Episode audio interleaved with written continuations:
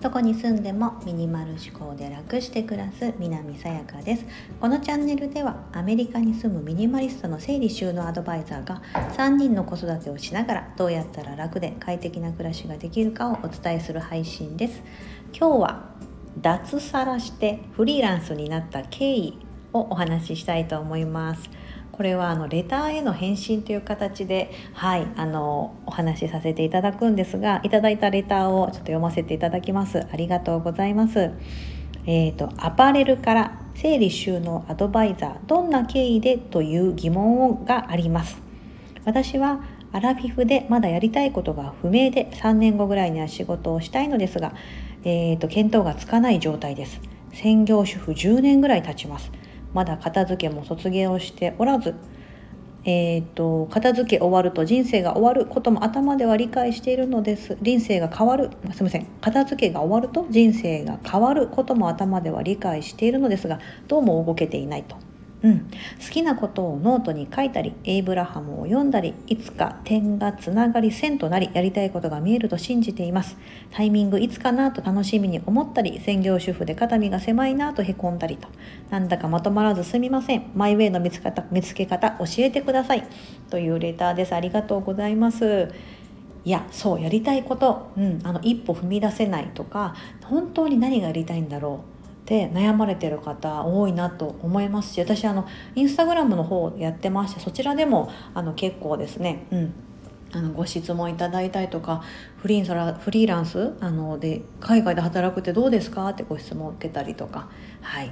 ということでちょっと私なりにお話ししてみたいと思います。あのアパレルから整理収納アドバイザーってあの書いていただいててあのインスタグラムの方もあのフォローいただいてるあのリスナーの方なのではいありがとうございます。私は前職ですね。え16年ほど大手アパレル会社の方に勤務していてビジュアルマーチャンダイジングという小売業においてえーと、ディスプレイとかレイアウトって言ったら分かりますか？あのお店にほら入るとですねこうマネキンが服着てなんかこうその時その時で服を着て、えーと、商品もですねまあもちろんあの今売り出し中ですよってやつとかって前に置いてあったり、うん、あのコーディネートでかかってあったりとか、うん、あると思うんですよね普通のアパレルのところって。でそういったのを計画して、まあ、実行するっていうのがそういう部署にいました。それがビジュアルマーチャンダイジングと言いましてビジュアルっていうのが目で見る視覚のこと。これビジュアルっていうんですけど英語で。でマーチャンダイジングなんで商品企画とか、まあ、その企画するっていうのがくっついてビジュアルマーチャンダイジング。ビジュアルマーチャンダイザーと呼ばれるんですがそれを10年ほどやってました。で、えーと、もう仕事はものすごく好きであのやらせてもらっててただその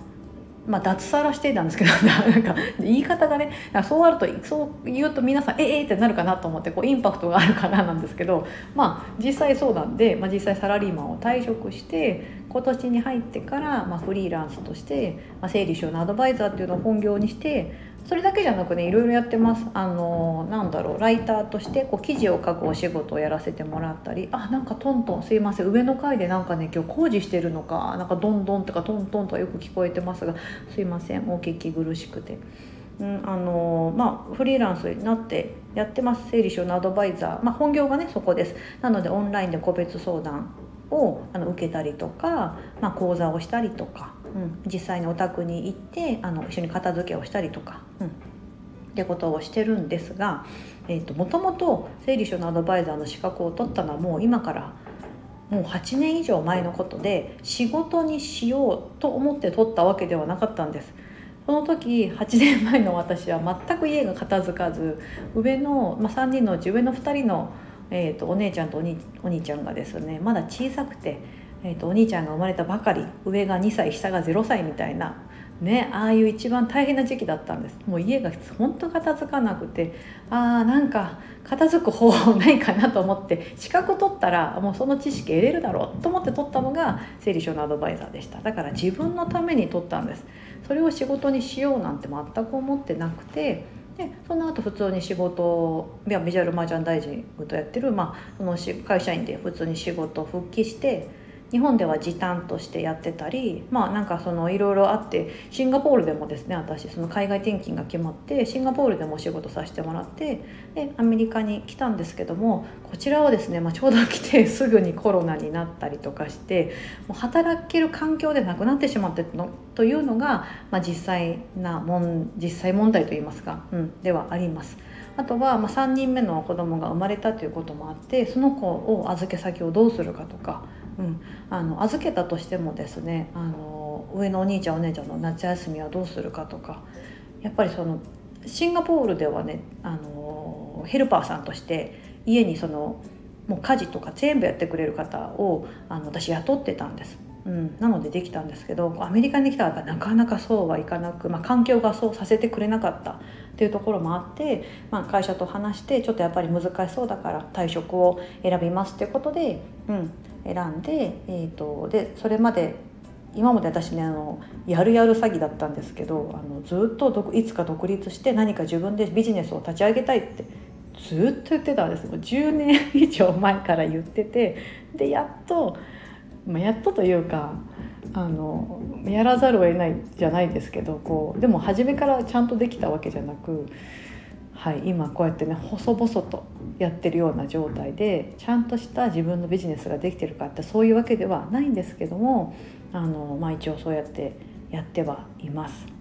はい。なのでその経緯としては、まあ、環境的にあの会社を辞めるタイミングが来たというかでもその時に私半年以上迷ったんです。本当に辞めるか辞めないか。これサラリーマンねされてる方ってやっぱそこあると思うんです。辞めたいと思っても辞めたらじゃあ次何しようだったりとか収入の不安。私はやっぱりその収入の不安がめちゃめちゃ大きくてですねやはりそれまでですねあのある程度一定のその安定した収入が得れたじゃないですか、ね、サラリーマンだから。でもそれが得れなくなる、ね、もちろんその自分がやりたい仕事とかやってみたいことができるかもしれないけどそのねお金のところやっぱ子供も3人いるし今まで働いてきたってこともあって家計には大ダメージになりますんでそこをどうしようとか考えてたんですけどあのパートナーである夫からはあのはもう本当これはいい機会だからもうずっと前から私がまあそれでやりたいってことを言ってたのは知ってたのであのもうこのタイミングだからややればいいじゃんみたいな。うんでそれまでもあの退職する前からそのインスタグラムであの情報を発信してたりとか、えーと、その生理収納のこととかこうポロポロってやってフォロワーさんがちょっとついてくれたりとかっていうのがあったり、えーとまあ、育休中、まあ、会社退職する前だったんですけどその生理収納講座っていうのをやってみたりとか、うんうん、ちょっとやってみたりとかしてたんです。なのでなんかそういったこともあってあそういったことをやってったらいいじゃんみたいな、うん、別にその収入はもういいんじゃないみたいな今まで頑張ってきたでしょみたいな。言われてもう確かに頑張ってきた私っていうのもあってなんか、うん、あのでも会社すごい大好きだし仕事もすごい好きだったんであのすごいこうなんだろう悔しかったんですよね。もったいない自分の中で。今まで築いてきたキャリアを捨てることになるんでもったいない。すごい思いましたしこの安定した収入をみすみす捨てることになりますし、うん、すごい悩んだんですけどやっぱでもこれはいい機会だと。で夫もそうやって言ってくれてるので、うん、じゃあと思って踏み出したのもあります。でもねはの初めはすごいねモヤモヤしてましたよ。なんか会社から必要とされてないんだとか。そのいやもちろんねでもね向こうはねあの辞める時もあのちゃんとポジションを用意するからそう言わずあのなんとかみたいな感じでこう言われたりもしたんですけども。いやでもなんかやっぱり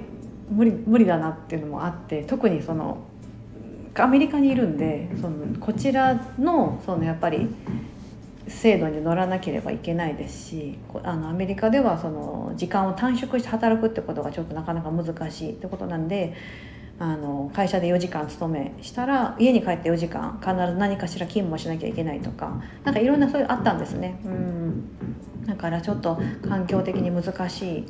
なあっていうのもあったし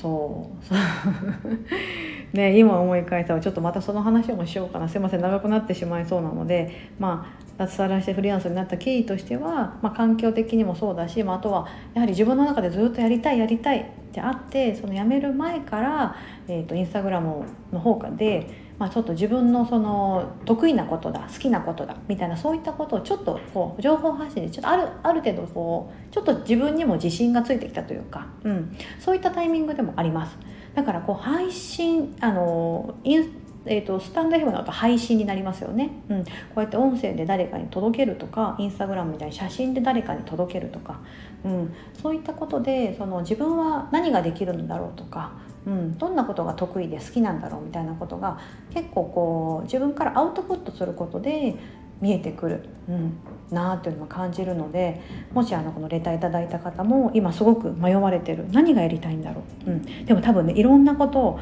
うやって私の配信もいつも聞いていただいたりインスタグラムを見ていただいてて多分いろんなことを多分すごく色吸収されてるはずなんですよね。うん、だからその中からあこういう方向性でいきたいなとかあのこの間ちょっとお話ししましたが自分のその個性を掛け合わせるんですよ。うんそれを掛け合わせてあなただけのオリジナリティを出していけばあの誰しもがあの本当唯一無二の存在になれるので、うん、そういった風にしてやりたいこと、うん、あの誰かがやってるかあのっていうものではなくてえーと、私も整理収納アドバイザーですけど整理収納アドバイザーだけではなくてせっかくインスタグラムだったりこういうスタンド FM でこう情報を配信したりっていうか、うん、自分の個性を出すみたいなことをやってるのでそういったこともお伝えしたいなと思ってあの、まあ、サブインスタグラムサブスクリプション機能っていうところを使ってメンバーの方にどうやってやってるのかっていうことをお伝えしたりもしてるんですね。うん、だからねなんかこれフリーランスの本当特権ですよね。あの1個の仕事の軸だけじゃなくいろんなそうやって裾野を広げれるとか、うんね、なんかほらいるじゃないですか。中には何だろう。本業でこれこれやってますが全く違う、まあ、本業システムエンジニアだけれども、えー、と実はバンドマンであのメジャーメジャーデビューはないか。インディーズデビューしてますとかそっちでもちょっと稼いでますよとか、うん。ね、なんかそういった2本の二足のわらじみたいなのをやってる方とかもいたりすると思うんですが。でそういったことの時間のうまく配分ができるのもいいところだなというふうに思ってますフリーランスは。うん。そのやっぱりこう会社員としてのこの時間の制限っていうのがないっていうのが一番のまあ特権かなっていうふうに思ってるので。はい。そんな感じでお答えになっていますでしょうか？自信がない。でも本当あの今日もお聞きいただき本当にありがとうございます。皆様今日も素敵な一日をお過ごしください